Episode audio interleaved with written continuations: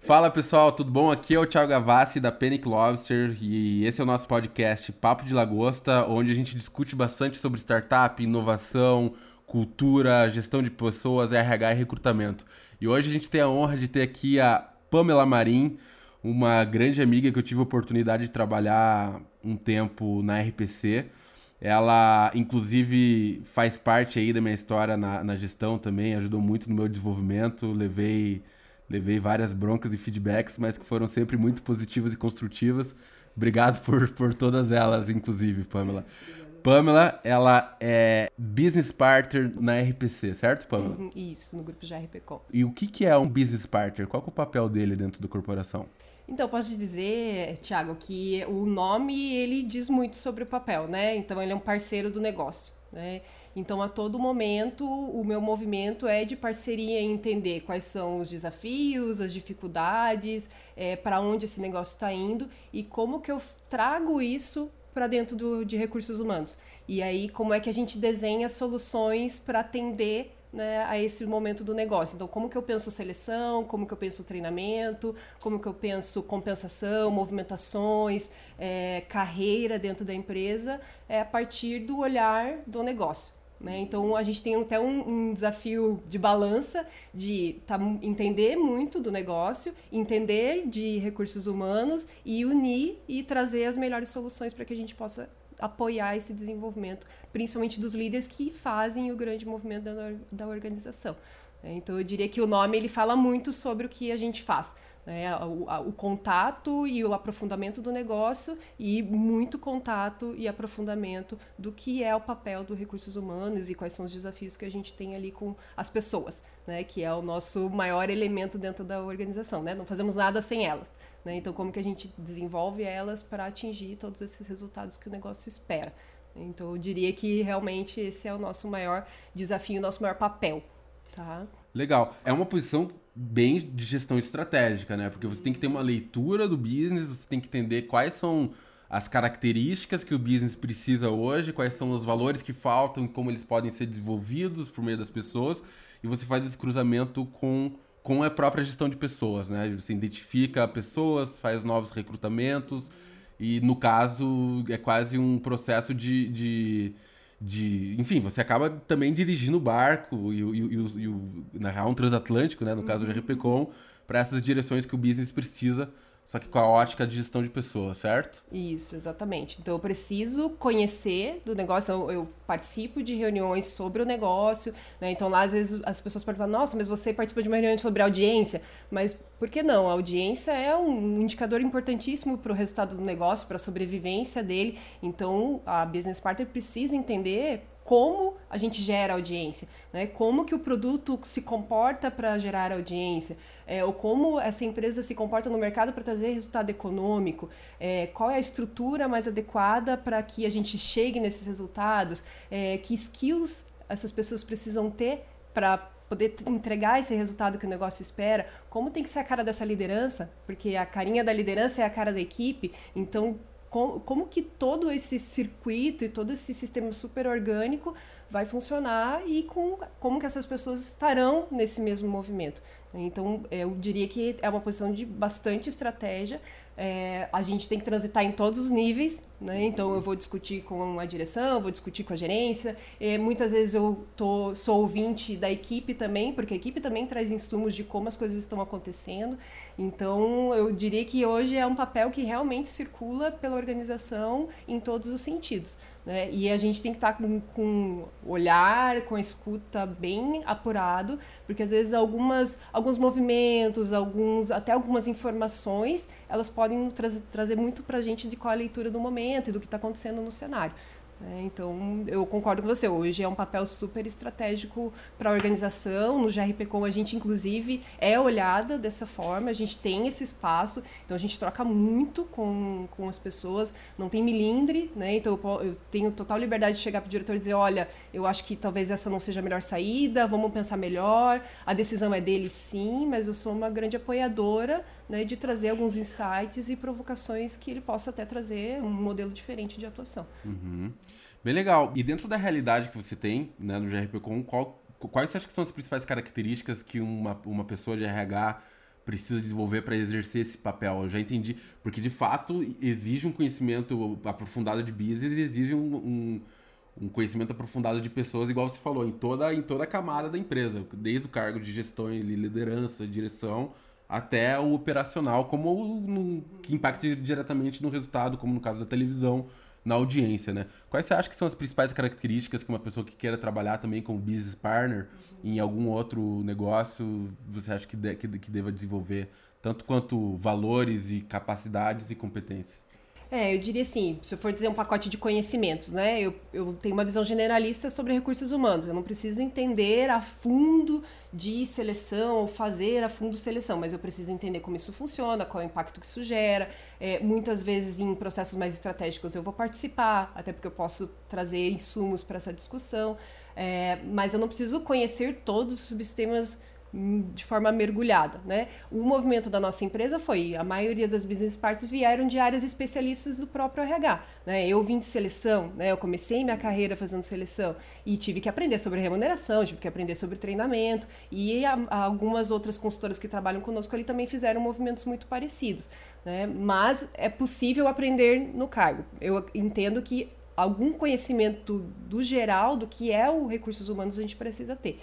De habilidades, né, de comportamentos, eu diria relacional, porque a gente vai transitar e a gente vai trocar muito, então muita abertura para ouvir, flexibilidade para mudar processos, flexibilidade para de repente até rever pontos de vista, né? Porque muitas vezes entra alguém novo que traz um gás novo, visões novas e como que o recursos humanos não está aberto, né? A BP para olhar esse cenário novo. É, te diria parceria novamente, né? Então, é, por mais que em muitos momentos eu possa não concordar com algumas decisões, posso pensar diferente, no momento que a decisão está tomada, eu estou junto com o negócio. Né? Uhum. Né? Então, vamos fazer isso funcionar. Né? Eu acho que a gente também tem que ter um movimento de ser proativo em trazer soluções. Eu acho que a gente tem que ter postura empreendedora, de trazer ferramentas novas, provocar para fazer mudanças para o mais simples, é, provocar discussões entre as lideranças, né? trabalhar muito com a transparência. Você não é um interlocutor do gestor, você é um eu, eu, eu, gosto de falar que eu sou um estimulador, né? Então ele jamais vai vir trazer uma situação e eu vou ser interlocutor dele com outra pessoa. Eu vou dizer, não, eu vou empoderá-lo para que ele faça esse processo é, diretamente com a pessoa, né? O a, nosso trabalho é de maturidade da gestão e das pessoas que estão ali. E eu acho que o RH vem passando por um processo, Tiago, que é de empoderamento desse líder, né? É, se eu te dissesse aqui, quando eu entrei no GRP com 11 anos atrás, mais ou menos, o, líder era muito dependente de nós para informação, para decisões, é, até para movimentos simples nos sistemas tinha uma dependência muito grande.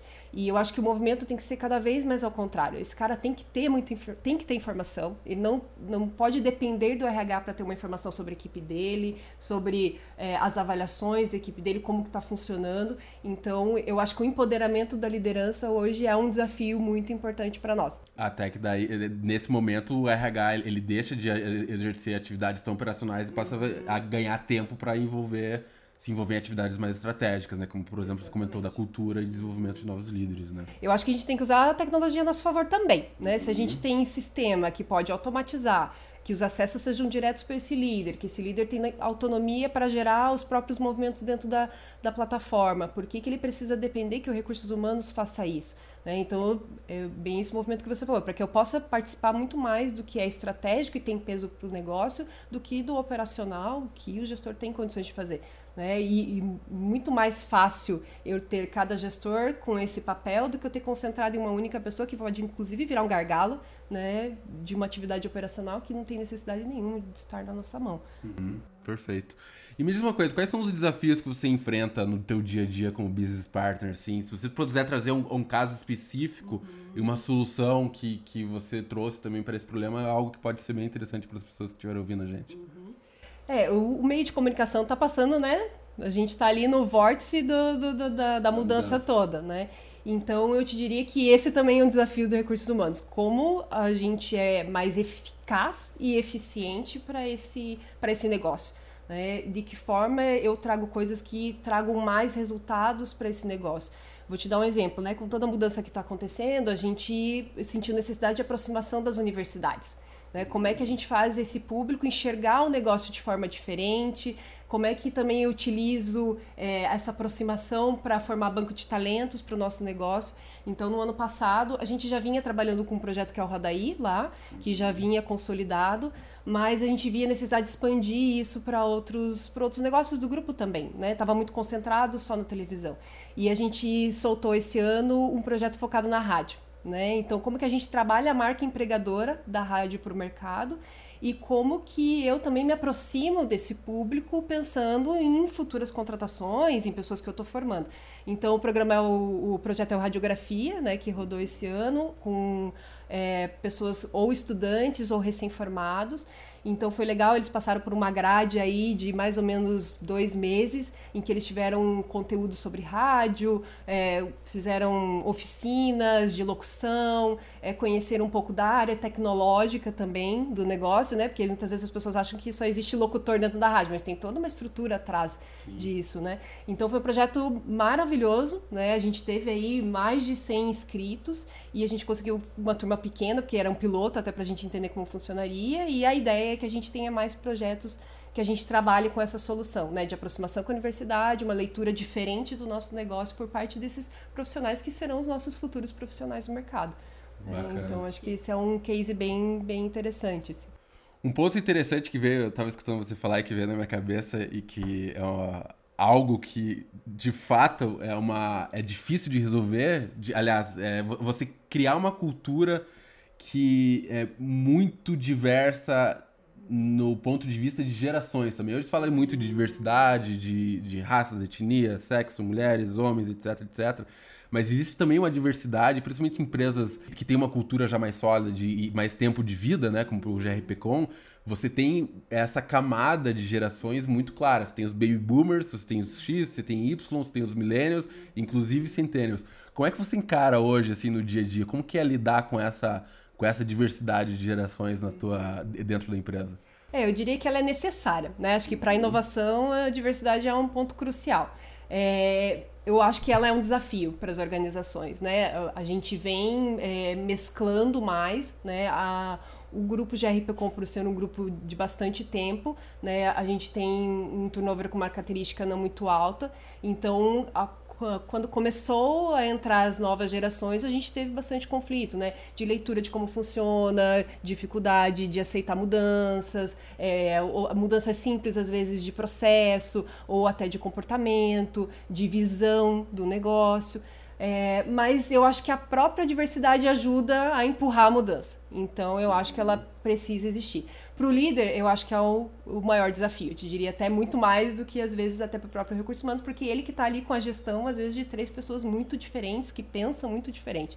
É, mas se ele souber usar o potencial de cada um, né, que a gente fala que é o papel de, da liderança mesmo, é saber extrair o melhor de cada um dos perfis e das, das pessoas que ele tem ali, ele pode ter uma equipe de sucesso. Né, independentemente se ele tenha uma pessoa com cada né, nível de geração ou é, idade, ou seja lá o que seja diferente. Tá? Então, eu acho que ela é um desafio, mas ela é um desafio necessário para a organização. Sem dúvida, sem dúvida. É, e, uma das coisas daí, como, como líder e gestor, é uma, um dos maiores o que é difícil é porque são conceitos de vida e de sucesso diferentes, né? Então, você, quando você olha para o milênio, é extremamente ansioso. Ele quer começar e amanhã já tá. E o X não. O X ele, ele tem um, um perfil mais é... Ele vem de uma realidade de trabalhador. Exato. Que o trabalhador que carreira, é carreira, sucesso. O, é isso, o conceito de sucesso entre as gerações é diferente, né? Então isso é um trabalho, é um trabalho bem. bem. que, que exige bastante esforço para entender também essas características, as diferenças e saber que você faz parte disso. Que você, como como que você tem uma leitura diferente de uma outra pessoa como líder e que você, independente do papel que você ocupa da organização, você tem essa característica. Eu, como millennial, eu tenho essa característica de, de ansiedade. Eu sou ansioso pelas coisas, né? Isso, de fato, é um impacto... O, você conseguir entender isso de forma mais racional é uma coisa que, que, que leva tempo, mas é um assunto bem, bem interessante. E me fale um pouco da, dessas mudanças que você falou da. Enfim, é, é, muito claro quando você olha para o mercado de comunicação o impacto que a tecnologia, as novas telas têm, têm tido. Inclusive, a gente está aqui fazendo um podcast. Uhum. É, o, o, o, streaming ele, ele, ele afeta o business, né? Mas como você acha que no histórico do GRPcom ele tem lidado com essa mudança do ponto de vista de gestão de pessoas, assim? Quais, quais foram as principais características que vocês tiveram que alterar nesse percurso do ponto de vista de gestão de pessoas como cultura dentro da empresa? É, eu acho que a gente teve a possibilidade de fazer coisas mais customizadas, né? Porque a tecnologia dá agilidade para isso. Então, ao invés de eu ter que trabalhar apenas com grandes movimentos, grandes projetos, que eu possa trabalhar coisas que sejam pontuais, mais rápidas, que exigem um operacional muitas vezes muito menor e que vai trazer um resultado igual ou até muito melhor. Né? Então, acho que esse é o primeiro impacto. É, eu acho que o empoderamento do gestor, porque a partir do momento que eu tenho ferramental para não deixá-lo tão dependente de informações que estão centralizadas dentro dos recursos humanos, é, informações que eu digo que competem à gestão mesmo, né? Então, informações sobre a equipe dele, dos movimentos, a história dessa pessoa dentro da empresa. O gestor, ele é o maior conhecedor da equipe, ele tem que saber essa informação. Então, acho que a tecnologia também nos ajudou nesse movimento. É, eu, o próprio negócio teve que se reinventar com a entrada da tecnologia. Então, como que a gente integra TV e web? Como que a gente olha isso como solução de mercado e não como é, negócios separados dentro da organização? Como é que as pessoas pensam juntas? Dessa forma? Como é que a gente trabalha mais organicamente entre as áreas? Né? Então, não existem paredes ali dentro, é área de programação, é área comercial. Não, hoje, então, como que eu utilizo o potencial do comercial com o potencial da programação para criar projetos? Projetos que têm tá resultado econômico, ou visibilidade do negócio, ou audiência. Então, acho que todo mundo pensando igual também. É, com certeza, Gavassi, a entrada da tecnologia também nos enxugou as estruturas, né? Uhum. Porque a partir do momento, talvez eu tinha lá duas ou três pessoas fazendo o mesmo processo e passei a ter uma, e alguns processos eu não tenho nem pessoas realizando hoje.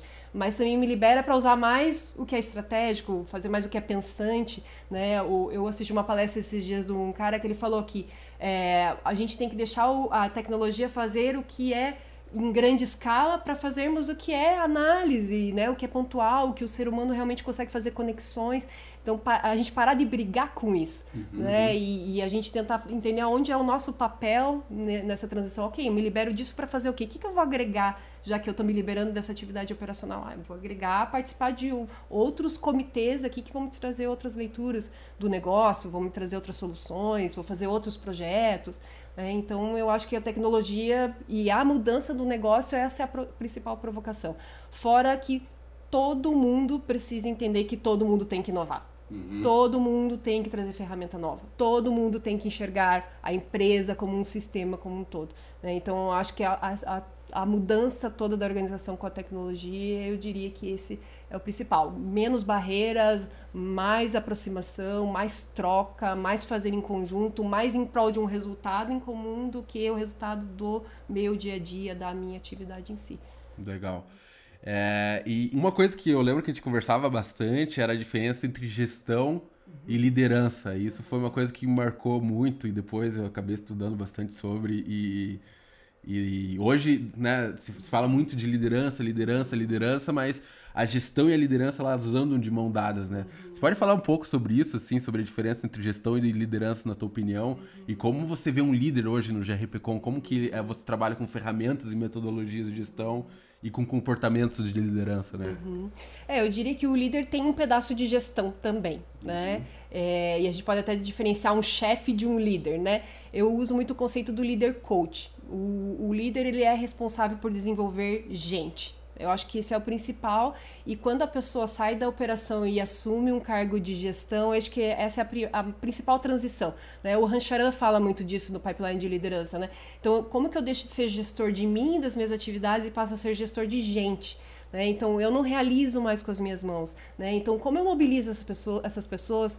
Como essas pessoas é, trabalham em prol de um resultado único? É, como eu sou referência em exemplo de comportamento, é, de atitudes para essas pessoas? Porque eu não sou mais quem realiza, né? Então, como eu mobilizo essas pessoas para realizar? Então, eu acho que essa é a principal diferença. E o papel, é, é, Tiago, muda muito, né? Então, é, se eu não realizo e é o outro que realiza, é, como que eu preparo o outro para realizar? Uhum. Né? Então, o, o, acho que o gestor, o líder, ele precisa entender que o papel dele é fazer esse cara crescer. É fazer esse cara entender que ele tem total condição de fazer e como que eu faço isso? É colocando ele em que tipo de desafio, é estimulando que tipo de aprendizado, é, e jamais achar que não, eu faço, eu, eu faço mais rápido, então eu faço por ele. Isso se você não desenvolve a equipe. Né? A equipe, não, eu brinco muito lá, a equipe não é um músculo seu. Uhum. Né? Que você é a cabeça pensante e a equipe é o teu pedaço executor. A equipe é parte do resultado. Então, se a equipe entende isso e você é um grande articulador disso, para mim isso é liderança. Então, as pessoas vão fazer porque tem significado. Né? Não vão fazer porque elas são um pedaço da sua operação nesse processo todo. Bacana, gostei. É, e na tua visão, qual que é a, quais são os principais vícios que um novo líder, pessoa que está assumindo os primeiros cargos de gestão, é, eles têm que evitar, assim, que você vê no dia a dia, ah, isso aqui é uma coisa que a gente sempre tem que lutar e, e, e ensinar e desenvolver? É, eu acho que primeiro se despir ser referência técnica, né? Porque muitas vezes a pessoa é promovida para o nível de gestão porque ela era uma referência técnica entre todos da equipe. E no nível de gestão ela deixa de ser só referência técnica, né? É, pelo contrário, tem que trabalhar para que tenham outras pessoas com tão, um nível tão igual ao que você tinha como referência técnica. É, ou melhor, né? Ou melhor até, né? Porque se você não vai estar na operação, você tem que ter gente ali embaixo para fazer isso e com muita excelência. É, então tem muito apego a, a, ao fazer, né? Quando você sai disso, porque você fazia sozinho, do seu jeito, e é para você era o melhor. Então, como, esse é o primeiro, acho que é a primeira jaqueta que você tem que tirar. Né? Eu deixo de ser só referência técnica para minha equipe, eu vou ser, eu sou muito mais do que isso no papel de, de liderança muita dificuldade de delegação, a gente percebe, né? Então, ainda com apego a ser perfeito, estar perfeito e sair perfeito. Então, o líder precisa entender que nesse processo vai ter erros. Para as pessoas aprenderem, tem erros.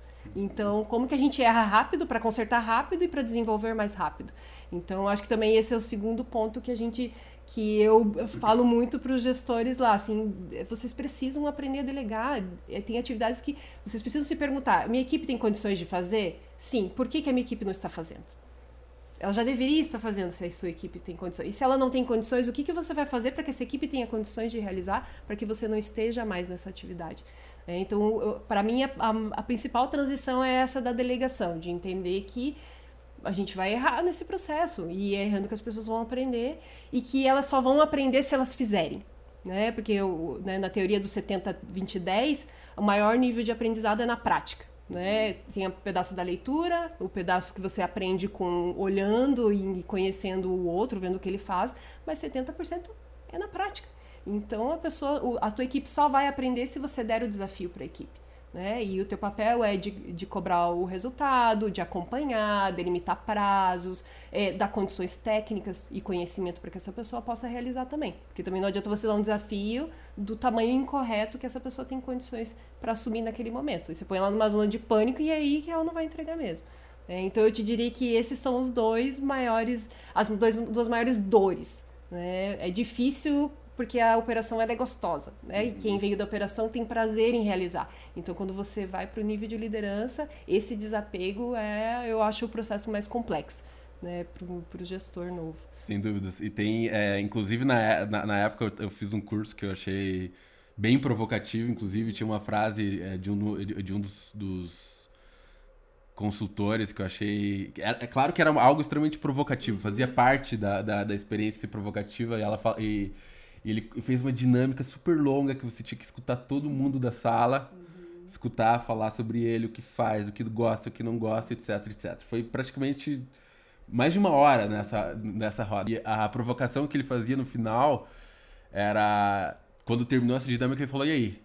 Quem que, quem que achou um saco isso? Quem que tá entediado? Ele falou: pois é, esse é o papel do líder. O papel do teu, o teu papel agora não é ir lá, não é fazer. É, não vai ser mais operacional e vai ser muito mais escutar pessoas. Você tem que gostar de escutar pessoas, entender e o principal e as principais ferramentas do líder é a comunicação e a percepção. Uhum. Então, e a percepção faz parte disso. Você escutar bem para você conseguir comunicar bem, né? Você escutar, perceber o que deve ser feito tanto do ponto de vista da empresa quanto do ponto de vista da pessoa para você atingir resultados. Eu lembro que isso foi muito muito interessante.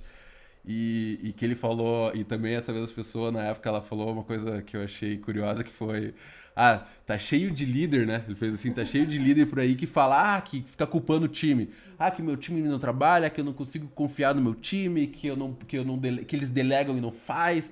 Daí ele fala, tá, mas é, se o teu time não faz, você não consegue confiar, eles não entregam, isso é culpa de quem? Uhum. Né? E eu lembro que na época essa. É claro que era provocar. É, era uma, algo extremamente para fazer você pensar, né? Não, opa, então faz sentido. Então, ah, esse é meu papel agora como, como profissional, né? Por isso que a gente diz que a maior, a maior, mais importante e mais estratégica ferramenta da gestão é o feedback. Porque uhum. é o momento onde ele consegue é, direcionar o que não está legal, é, direcionar o que tá legal, porque ele não pode esquecer também que a equipe precisa entender quando acerta, né? Quando foi gol e quando o comportamento tá adequado, porque se a gente não traz esse tipo de referência, a gente não molda comportamento. Então, a todo tempo eu tenho que dizer, olha, isso aqui não foi bacana, a, a gente, de que forma a gente possa fazer diferente. É, e o feedback precisa ser. É, o, o, gestor, muitas vezes, como ele vem com o desenho de referência técnica, está acostumado a dar respostas. Uhum. Né? E no papel de gestão, ele precisa fazer mais perguntas. Né? As pessoas precisam pensar sobre aquilo. Né? Senão, a gente acostuma as pessoas a buscarem as respostas sempre no líder. Então, e aí eu não desenvolvo, né? Então, para desenvolver, eu preciso questioná-lo e questioná-lo de forma que ele pense, né? Por que não? De que forma poderia ter sido diferente? O que, que você pensou? É, que soluções você imaginou para a gente resolver isso? Ao invés do líder simplesmente escuta a pergunta e dá a resposta. A tendência é que toda vez seja dessa forma. É muito mais cômodo, né? Sim. O gestor responder do que você procurar uma solução e, e usar o gestor como troca e, e construção e não como o que determina o que tem que ser feito. E, e, esse mestre de, de cerimônias, digamos assim, desses momentos é o, é o gestor, é o líder aqui da equipe, né? Que tem, que tem que se posicionar. Uma, uma, uma coisa que eu acho curioso e, e, que eu li bastante sobre é o, um dos pilares de equipes de alta de times de alta performance é a, a capacidade de conflitar, de conflito mesmo, de saber sentar numa mesa, discutir, discutir, discordar. E uma coisa que grandes corporações sofrem é com a falta de conflito e o excesso de consenso. Uhum que não se busca necessariamente a, a melhor ideia, porque acabam o, a, o papel político acaba interferindo muito, né? A dificuldade desse conflito.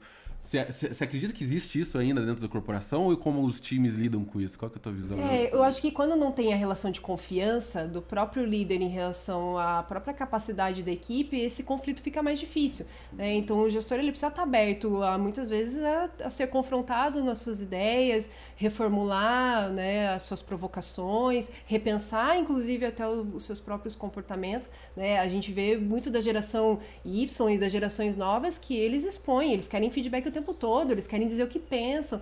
Então, se o gestor não está aberto a isso, a tendência é que realmente a gente só trabalhe com conceito e não com discussão e construção.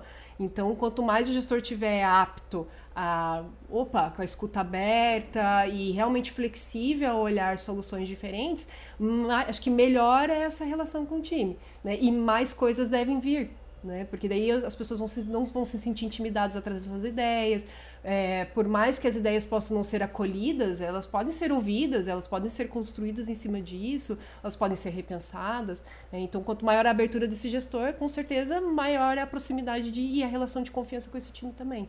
Show. E times nunca são perfeitos. Uhum. Nunca vai existir um time perfeito, certo?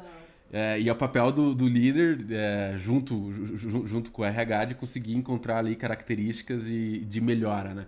Como que você é, vê isso, assim, é, o papel, pelo que entendi, o papel, a ferramenta de feedback, ela é extremamente importante nesse cenário. Mas tem alguma dica, alguma coisa também de como o gestor e o líder ele pode estar é, tá atento a, a pontos que ele precisa encontrar no time de melhora e a pontos que ele já tem que ele já tem consolidado? Uhum. É, a gente usa algumas ferramentas de mapeamento, né? Então a gente fez alguns trabalhos de autoconhecimento da própria equipe com ferramentas de consultoria, né? O mercado usa muito DISC, a gente usa hoje mais o Pela, é, que é uma ferramenta que dá um mapeamento ali de habilidades e características e que isso ajuda também o gestor a entender se aquelas pessoas são mais voltadas para resultado, por exemplo, são mais detalhistas, são mais relacionais, como que elas trabalham com a visão em relação às pessoas. Então, algum ferramental a gente utiliza também para ajudar, principalmente no processo de entrada, em que essa pessoa é um desconhecido, né? O processo seletivo a gente tem ainda assim, por mais apurado que ele seja, é 50% de chance de erro ou de acerto. Né? A gente não conhece realmente os valores e como funciona essa pessoa. Então as ferramentas também ajudam um pouco nisso. É, e a aproximação, é, né? Se o gestor está atento ao que está acontecendo, os movimentos, aberto à escuta, ele começa a entender como essas pessoas funcionam também, né? Se você dá uma atividade, entende que o cara leva um pouco mais de tempo do que o outro, então, entender por que, que ele leva um pouco mais de tempo. Ah, porque ele, é, ele faz uma qualificação maior, é, ele usa outro tipo de ferramenta, ou tem perda de tempo também, né? Porque às vezes a, o detalhista ele quer ficar no limite do detalhe e é isso que às vezes pode fazer ele estar tá perdendo tempo. Então, como é que o gestor ajuda ele a, a não ter esse movimento, ou se é a relação, né, é o relacional, então é um cara que tem muita articulação, e aí como que eu trago essa articulação para a entrega do resultado? Né? Então o gestor precisa estar atento o tempo todo. Né? Então em alguns momentos eles me trazem, a gente, eu, eu, com as perguntas ali, a gente vai, opa, ó, eu acho que a gente pode por aqui, ou mais por esse lado. É, e também, assim, hoje o gestor ele tem né, a possibilidade de com ferramentas muito simples, com atividades. É, a gente fez outro dia lá com, com um time da, da produção, esse gestor, a gente fez com cartazes, cada um colocou ali um pouco de como se via, é, algumas características do que tinha realizado, é, se desenhando como se ele fosse um produto, e dali a gente já conseguiu colher um pouco de como funciona. Porque daí as pessoas traguem, trazem, quando ela faz essa referência com o produto, um pouco do como elas são. Então ali a gente também conseguiu fazer um grande mapeamento e eles também se enxergaram como time nesse, nessas características. Então, com coisas muito simples, você não precisa necessariamente ter uma consultoria, uma ferramenta, né? Então, com, com discussões, com conversas ou com dinâmicas, a gente consegue fazer leituras legais de características do teu time ali. Né? Então, hoje, quando o gestor quer fazer algum trabalho como esse, eu, eu sento, construo com ele e a gente utiliza e conseguimos fazer alguns mapeamentos interessantes na área. Legal.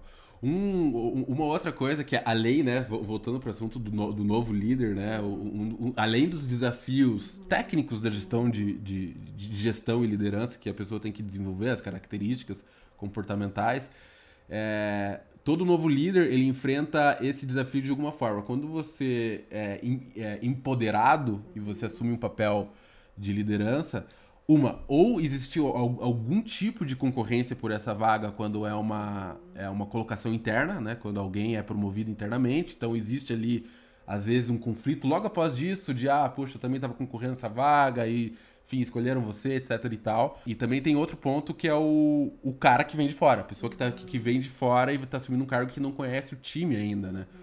É, que também muitas vezes acontece, é o mesmo processo internamente, acabaram pegando alguém de fora e colocando dentro da empresa. Qual, qual que você acha que é a primeira ação que uma pessoa dessa, que está assumindo uma posição dessa, tem que, tem que fazer? Uhum. É, o movimento que a gente faz bastante lá é de sentar com o time, tanto como grupo, apresentando quem é essa pessoa, é, um pouco do qual é a bagagem dela, o porquê do sentido de vir essa pessoa e depois essa, esse gestor precisa se aproximar das pessoas. Então, conversas individuais. Né? Uhum. Né? Então, ele não tem como as pessoas ou conhecerem e ele conhecer a equipe se não for se aproximando. E aí ele tem que entender qual que é essa. É, que nível é esse? É semanal que ele vai começar? Ou ele vai fazer mensal? É, ou ele vai fazer com o time o tempo todo, ou ele vai fazer individual o tempo todo. Então ele tem que ir sentindo a temperatura e se aproximando do grupo para que isso possa acontecer. E aí, claro. E no carisma mesmo, né? Não só carisma, assim, mas ele, ah, como gestor, precisa ser conhecedor de quem são essas pessoas que estão ali. A aproximação é a única forma. Uhum. Né? A conversa, a escuta, a troca é a melhor forma da gente entender quem são essas pessoas. E como elas se relacionam nesse subsistema ali que ele está entrando, né? E, to, qualquer movimento que eu faço num grupo, ele gera novos movimentos no grupo. Né? Uhum. E eu acho que esse gestor também tem que entender que tem um, um, período de aceitação, as pessoas o testarão tecnicamente, o testarão na gestão, é, o questionarão muitas vezes. Então ele também tem que estar preparado, é, não para ter todas as respostas, mas para os questionamentos e como que ele vai tratar isso dentro do time também. Então o meu, a, a minha dica é sempre você precisa sentar e estar perto do seu time. Você precisa conhecer o seu time. É a sua primeira grande responsabilidade aqui. Né? Entenda que nesse momento você é o, o, o, né, o eu diria assim, o agente transformador ali da, da rotina. Então você precisa fazer um movimento para equilibrar isso novamente e só com aproximação. E muita gente de olho, né? Você tem essa, as pessoas estão exatamente o que você falou, as pessoas estão te testando, elas querem te testar, uhum. elas querem entender esse, esse momento. Pamela, acho que é isso. Acho que eu perguntei bastante para você. Tem alguma coisa que você gostaria de abordar aí? Algum, algum ponto que você gostaria de falar? Eu acho que, assim, o que eu diria para as pessoas que estão escutando, que talvez tenham empresas que têm o, né, o papel da business partner ou não tenham, né? Como que, como que eu implemento isso dentro da minha organização? Tem uma estrutura ideal? É, eu diria que não. Eu acho que o principal é entenda o momento da sua organização, conheça muito profundamente essa organização para entender qual é o modelo que atende essa organização. É, nós mesmos lá já passamos por modelos diferentes de todos os tipos, de BP com duplo chapéu, que atende área especialista e área de cliente, é, teve coordenação, teve gerência, teve diretoria. Então, como é, acho que precisa entender qual é o momento da sua organização, a necessidade dela e como que se estrutura esse papel ali dentro para atender e a responder aos desafios que o negócio tem. Né? Então não existe uma fórmula mágica né, para para ter esse papel dentro de uma organização. Legal. É, a gente sempre pede para todos os convidados que vêm aqui falar com a gente no nosso podcast falar um pouco sobre, sobre referências, uhum. livros, onde buscar informações sobre o papel do business partner ou qualquer coisa relacionada à gestão de pessoas. Você trouxe alguma coisa para gente? Eu trouxe. Eu trouxe algumas leituras que eu é, assim, um livro meu de cabeceira, por exemplo, que eu gosto bastante é o Pipeline de Liderança, né? E eu acho que ali você entende esses desafios conforme esse gestor vai crescendo dentro da organização e ali está muito dos dilemas desse, desses líderes. Então eu acho que é legal a gente conhecer. Eu uso ele inclusive como ferramenta de trabalho quando o gestor novo entra, dou né, a, a, a parte dele do pipeline dou para ele ler, a gente discute né, em algumas conversas para que ele vá sair empoderando também desse novo papel e se enxergando dentro desse papel novo, tá? Eu gosto muito da Harvard Business é, Review, né? Eu assino, eu acho ela uma revista sensacional, fala desde coisas de negócio, como gestão de pessoas também, e das mudanças que estão acontecendo aí no mercado. Um livro agora que também tá, que até foi uma provocação de um dos líderes, né? E eu li, tô, e até essa semana comecei a reler, porque ele é bem provocativo, que é o Mindset, a nova psicologia é, da Carol Dweck, tá? É, ela, fala, ela é uma pesquisadora, né? E ela está muito tempo trabalhando com, com esse levantamento. E ela fala muito da nossa atitude mental frente à vida e como isso impacta no, na visão de sucesso. Né? Então, ela fala muito do mindset de crescimento e do mindset fixo. Então, eu li, li, a primeira vez e tem coisas ali que você fala, puxa vida, né? Piso na bola também. Então, eu acho que, como pessoas que trabalham, profissionais que trabalham com liderança, com os líderes, a gente precisa olhar para isso e acho que ele dá um bom mapeamento de, de olhar de pessoas. Tá? É, nesse momento eu estou fazendo uma formação em análise transacional, né, que é baseada na teoria do Eric Berne. Então eu estou lendo muitas coisas relacionadas a isso. E a minha formação está focado, muito focada em organizacional, né, que é um dos braços da análise transacional. Então eu estou lendo trabalhabilidade, que é da Rosa Kraus, a grande percursora da, da análise transacional no Brasil, né? Então tem aí prêmio Eric Berne. Então eu também tô. Ele é o meu livro de cabeceira do momento em que eu volto lá e falo: ah, meu Deus, pisei na, né, pisamos na bola aqui. Aqui ela fala muito do comportamento humano, das relações humanas. Né? Então, de uma forma bem simples e até bem concisa em relação à teoria. Tá? E aí tem alguns outros que, assim, eu gosto muito do Cortella. Eu acho que ele fala muito de sentido de vida, de propósito, das suas escolhas. É, ele é um, eu acho ele um cara provocativo, né? Então eu gosto muito de assisto às vezes palestras dele no YouTube. Eu já li uns dois, três livros dele. O Qual é a tua obra? Eu acho sensacional. Ele fala muito de ética também e da sua ética, né? Porque a ética também é um conceito que é, é, é bem discutível tá? E, então eu acho que ele é um cara bem interessante de, de leitura. E tem outros agora, o Pense Simples, que é do fundador da Sambatec, né? Que conta um pouquinho da história dele ali, que eu acho super interessante. O Poder do Hábito, que aí vai falar um pouco também mais de comportamento. Então eu mesclo muito entre comportamento humano, né? Porque eu sou psicóloga, uhum. e um pouco sobre o que leituras de negócio, de gestão, que me ajudam bastante no meu dia a dia. Muitas vezes eu indico para os gestores, eu troco também com eles. Tem gestores que leem bastante, então volta e meia eles me indicam também. Então, se eu pudesse dar algumas dicas, eu acho que esses são os meus do coração. Perfeito, perfeito. Belas indicações. Com certeza a gente vai conferir também. Gostei de, de alguns temas que você comentou. Pamela, muito obrigado pela tua presença. O pessoal te encontra em quais redes sociais? Como é que ela te encontra no LinkedIn? Isso, no LinkedIn é Pamela Marim, tá? Só tem um acento no, no primeiro A no, no, no meu nome. Com N no final, né? Marim com, com N. Uh -huh, com N de navio. É, e no meu e-mail também, no e-mail da empresa, né? Fiquem à vontade para até para me contactar, se quiserem conhecer, né? Esses, algumas semanas atrás a gente recebeu algumas pessoas de RH lá que queriam conhecer um pouco da nossa estrutura, do nosso jeito de funcionar. Estamos super abertos, inclusive com a oportunidade de conhecer a TV, a rádio também, ou qualquer um dos negócios. Então, acho que esses dois canais aí, que é o meu e-mail é pamelam@grpcom.com.br também. Que excelente bate-papo. Muito obrigado aí por estar mais uma vez. A Pamela Marim, business partner do GRPcom. Muito obrigado aí para quem está escutando a gente ou para quem está acompanhando no YouTube e até a próxima. Esse foi mais um papo de lagosta. Obrigado, Pamela. Até mais. Obrigada. Tchau, tchau. Tchau, tchau.